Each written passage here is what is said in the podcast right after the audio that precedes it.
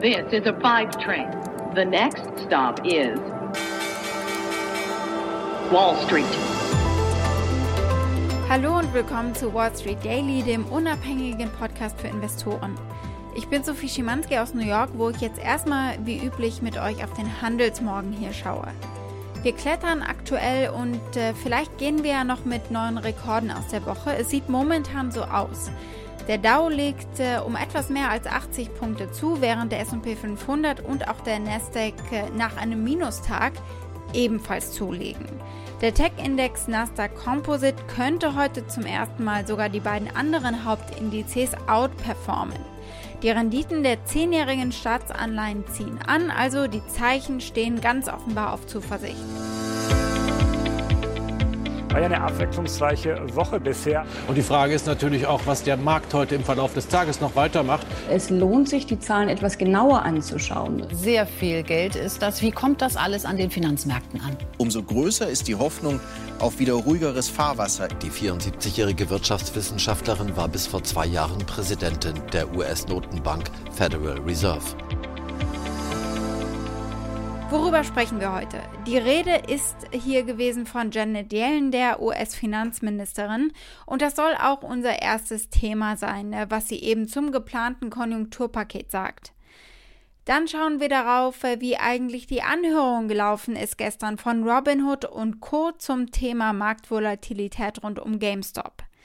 Wir sprechen darüber, dass ganz andere CEOs vorgeladen worden sind, Tech-CEOs, um mal wieder über Social Media und Fake News zu sprechen. Der Gesetzgeber lässt nämlich nicht locker bei diesem Thema. Und dann gucken wir auf äh, Earnings, die es gegeben hat von Dropbox, TripAdvisor und äh, bei Roku. Und Roku ist eben auch unsere Aktie des Tages.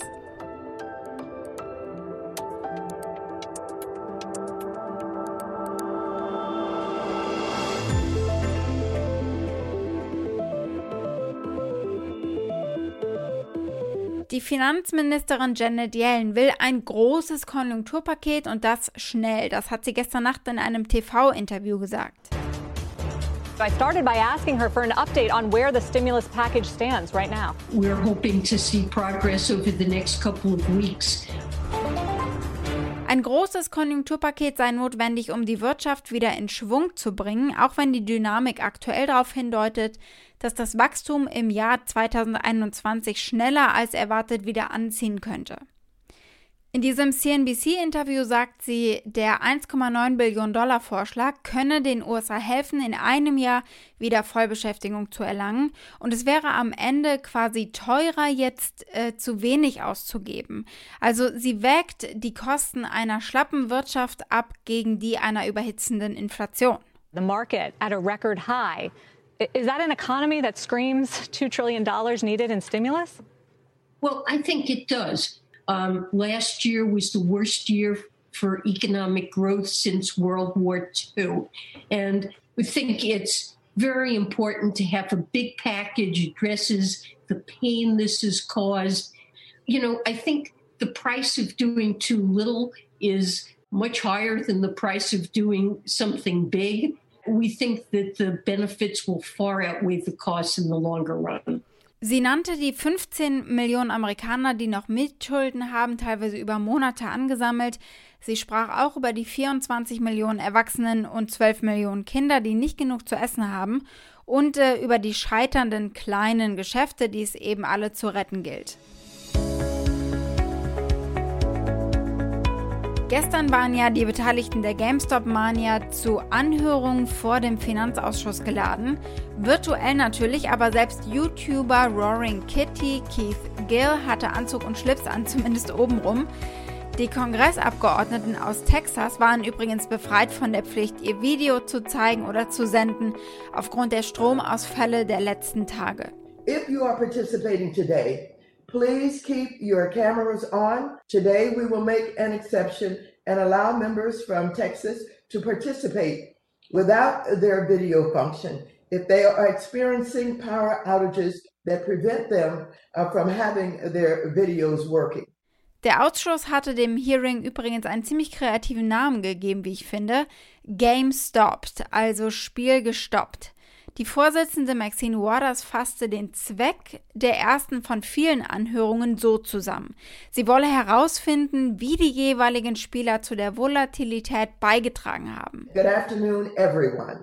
This hearing will be the first in a series of hearings for the committee to examine the recent market volatility involving GameStop and other stocks. I want to know how each of the witnesses here today and the companies they represent contributed to the historic trading events in January.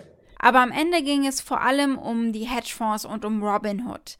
Vlad Tenev, der Chef der Brokerage-App, bekam eigentlich die meisten Fragen und er wurde offensichtlich als der Bösewicht äh, der Saga betrachtet. Congressman David Scott zum Beispiel wollte von Tenev wissen, ob nicht etwas furchtbar falsch gelaufen sei. Don't you see something is gone terribly wrong here? What do you do to monitor the trades in individual stocks? Particularly when, in the case of GameStop, they are singled out and moved on social media. What do you do? Aber auch die Hedgefondsmanager Ken Griffin zum Beispiel von Citadel sahen sich äh, harten Fragen gegenüber dafür, dass Makler wie Robinhood sie für die Ausführung von Trades bezahlen.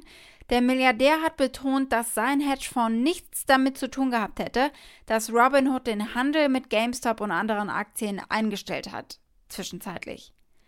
Gabe Plotkin von Melvin Capital, dem anderen Hedgefonds, sagte, sein Fonds sei seit Jahren Leerverkäufer der GameStop-Aktien gewesen und die Verluste, die sie durch den Anstieg der Aktie im letzten Monat erlitten haben, seien durchaus groß, aber überschaubar. Keith Gill und auch der Reddit-CEO haben in der fünfeinhalb Stunden langen Anhörung nur wenig Aufmerksamkeit bekommen.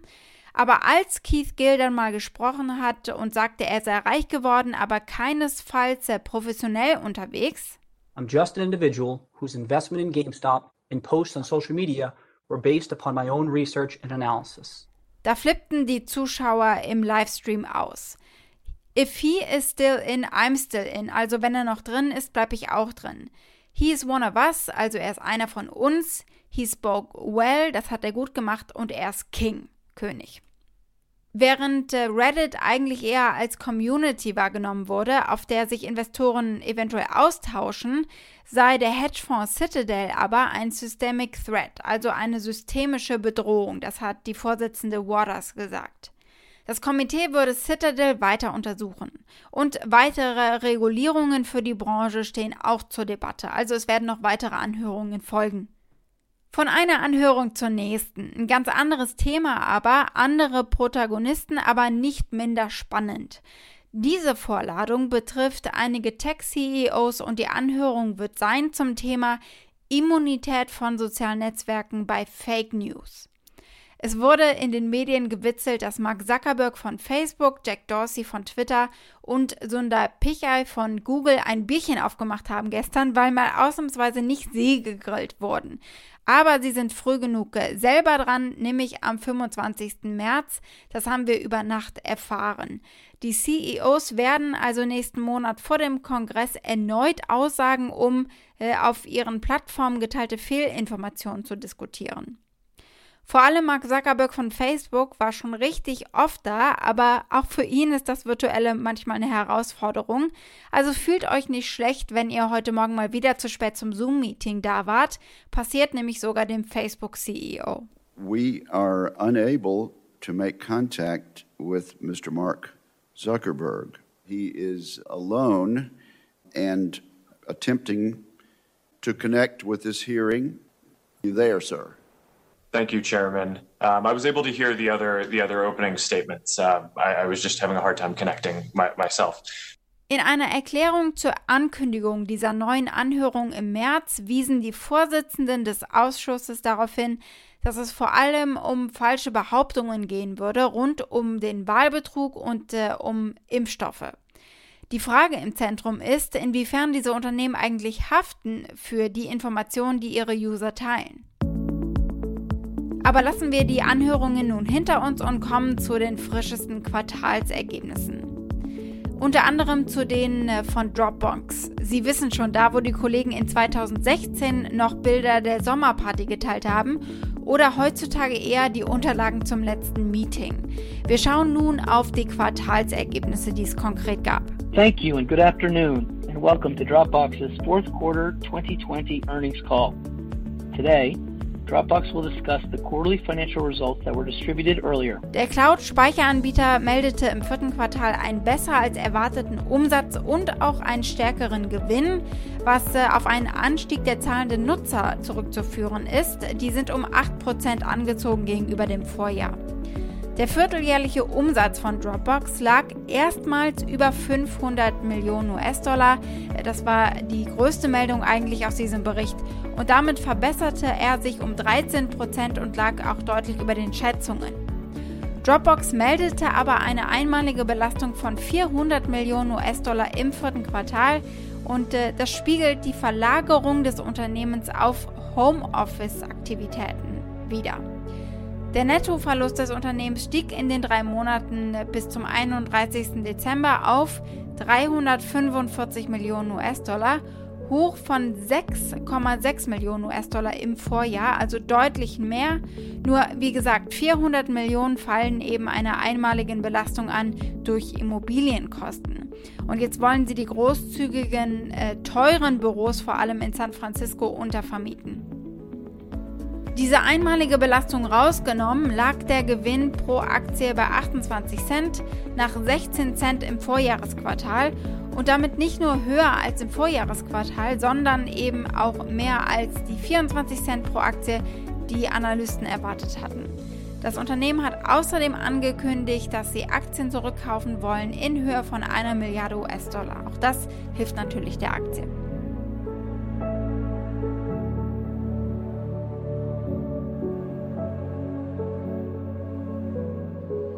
Schauen wir ganz kurz auf TripAdvisor, von denen es Zahlen gab. Eines der Unternehmen natürlich, das äh, so richtig ein Problem hat seit der Pandemie. Der Gewinn pro Aktie ging gegenüber dem Vorjahr um 208 Prozent zurück. TripAdvisor verlor im vierten Quartal 41 Cent pro Aktie und das ist sehr viel schlimmer gewesen als das, was die Analysten prognostiziert hatten. Der Umsatz ging im Jahresvergleich um 65 Prozent etwa zurück. TripAdvisor hat vorerst keine Gewinnprognosen herausgegeben. Sie glauben aber, dass äh, wenn wir erstmal alle geimpft sind, dann steigen wir reihenweise in Flugzeuge und ich kann diese Annahme nachvollziehen, ganz persönlich. Die Frage ist eher, wann das passiert.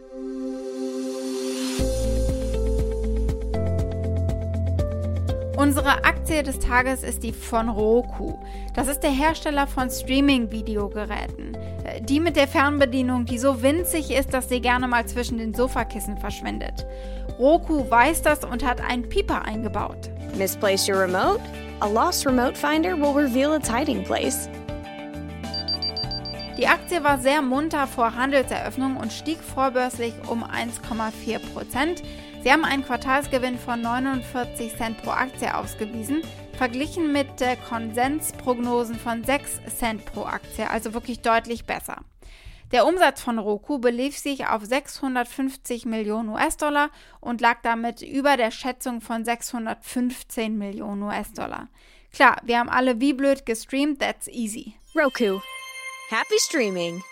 Ein kurzer Blick wie immer auf die Meinungen der Analysten. Das durchschnittliche Rating der 25 Analysten liegt bei Kaufen.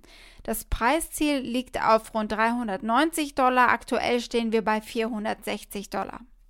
Zum Schluss nur eine kurze Anmerkung zu Palantir. Wir haben die Tage darüber geredet, denn es gab Quartalsergebnisse. Palantir liefert Big Data Analyse Softwarelösungen für Projekte der US-Regierung vor allem. Also das Unternehmen hat zum Beispiel die Gotham Software Plattform, die sich hauptsächlich auf die Bereitstellung von Datenanalyselösungen für den Geheimdienst äh, konzentriert.